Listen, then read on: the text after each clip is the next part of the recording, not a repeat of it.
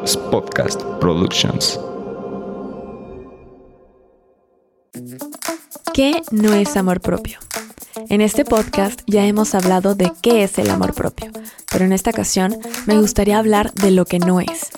Eso que realmente nos han hecho pensar porque se ha romantizado e idealizado este proceso. Pero está muy alejado de la realidad o lo único que hace es generar presión, culpas y cargas innecesarias para un proceso que de por sí ya puede ser bastante doloroso.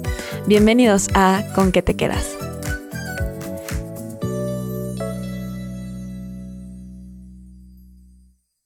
¿Cuántas veces no has escuchado algo como, ay, ¿cómo que no estás bien? Entonces no tienes amor propio? Ay, ¿a poco te sentiste mal con ese comentario? ¿No que tenías amor propio? Nos vendieron la idea de que el amor propio es estar bien en todo momento, amarnos, que nada nos afecta, que todo es color de rosa, y al parecer se les olvidó mencionar que no es así. El amor propio es un proceso que bien podría parecer una montaña rusa, porque tiene subidas y bajadas, porque no es un proceso lineal, es constante movimiento, es enfrentarte a todo de ti, tu sombra, tus heridas, es conocerte y reconocerte.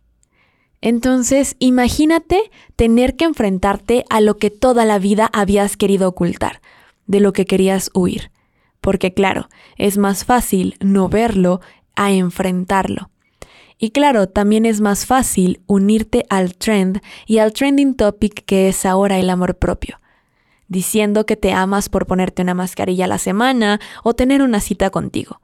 Pero déjame decirte que realmente esto va mucho más allá.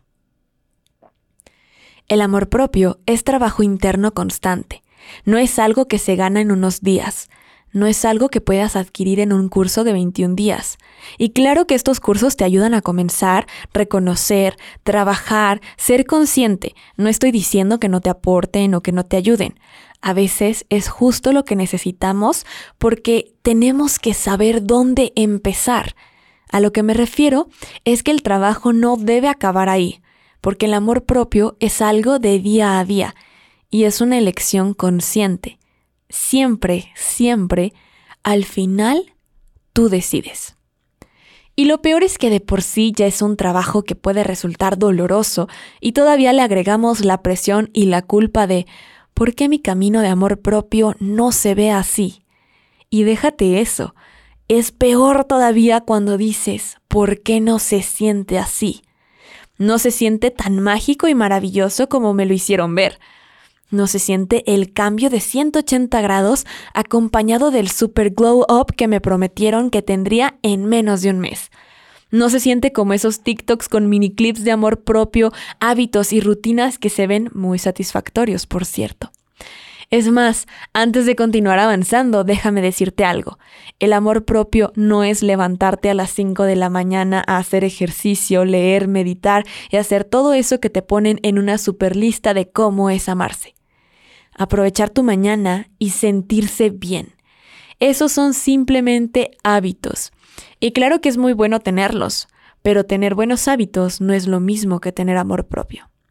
Ahora resulta que si no te levantas temprano, aprovechas tu mañana, meditas, trabajas, lees y haces mil cosas, ¿no tienes amor propio? ¿Por qué nos hacen creer que hasta para eso tenemos que sentir presión y culpa? Así que déjame decirte algo. El amor propio sí tiene que ver con generar hábitos, pero haz los tuyos. No tiene que ser del club de las 5 de la mañana para amarte y trabajar en ti. Tu camino de amor propio es solo tuyo y tú decides cómo llevarlo.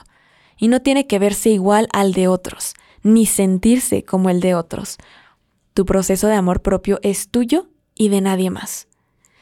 El verdadero amor propio se basa en autocuidado, esto que debemos tener y trabajar basándonos en nuestras propias condiciones.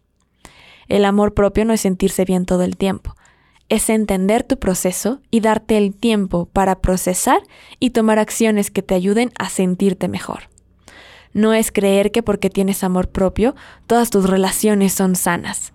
Es entender que como tienes amor propio, te permites distinguir esas relaciones y poner límites. Reconocer tu poder de alejarte y decidir, poniéndote primero. No es estar exenta a las críticas, donde nada de lo que te digan de ti te afecta. Es entender que la crítica habla más de esa persona que de ti, porque ninguna persona puede definirte o decidir quién eres entiendes que viene de juicios y no repercute en tu valor. No es que el miedo desaparece de tu vida con el amor propio, porque como todo es bueno y confías plenamente en ti, ya nada te da miedo. Así no es, simplemente es entender que es una emoción que surge para protegerte de algo desconocido. Te permite sentirlo, pero también trabajarlo, decidir, y confías en ti para accionar de la mejor manera, con asertividad. Y si no fue la decisión correcta, entenderás que no debes culparte o juzgarte, porque no lo hiciste con el fin de dañarte. Nadie toma una decisión con la idea de echar a perder su vida o lastimarse. Lo haces porque en el momento que lo hiciste considerabas que era lo correcto, y eso está bien. Al final se convertirá en un aprendizaje y en una herramienta. Otra mentira es que desde que tienes amor propio ya no tienes ninguna creencia limitante.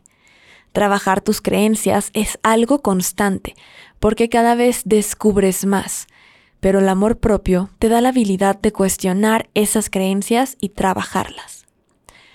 Amor propio no es creer que eres la mejor o el mejor y que no hay nada más que trabajar porque te amas y te aceptas como eres, justificando la agresividad simplemente porque me amo y así soy.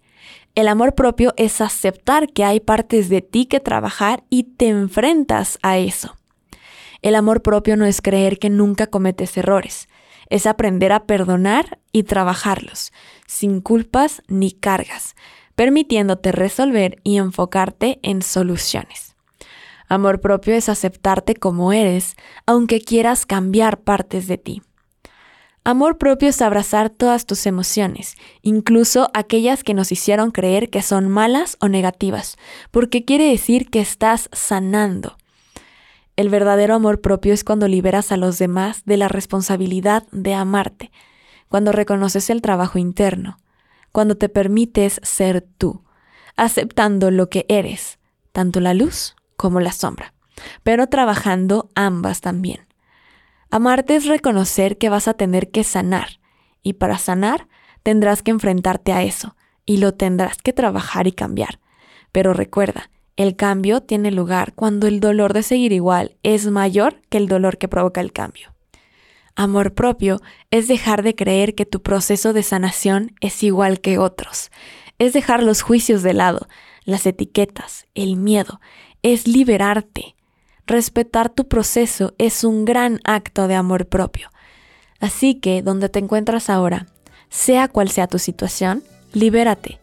Libérate de lo que te dicen las redes que debes sentir, de las etiquetas de lo que debes ser, de los juicios que te hicieron creer del miedo a ser tú y de sentir. Y simplemente respeta tu proceso.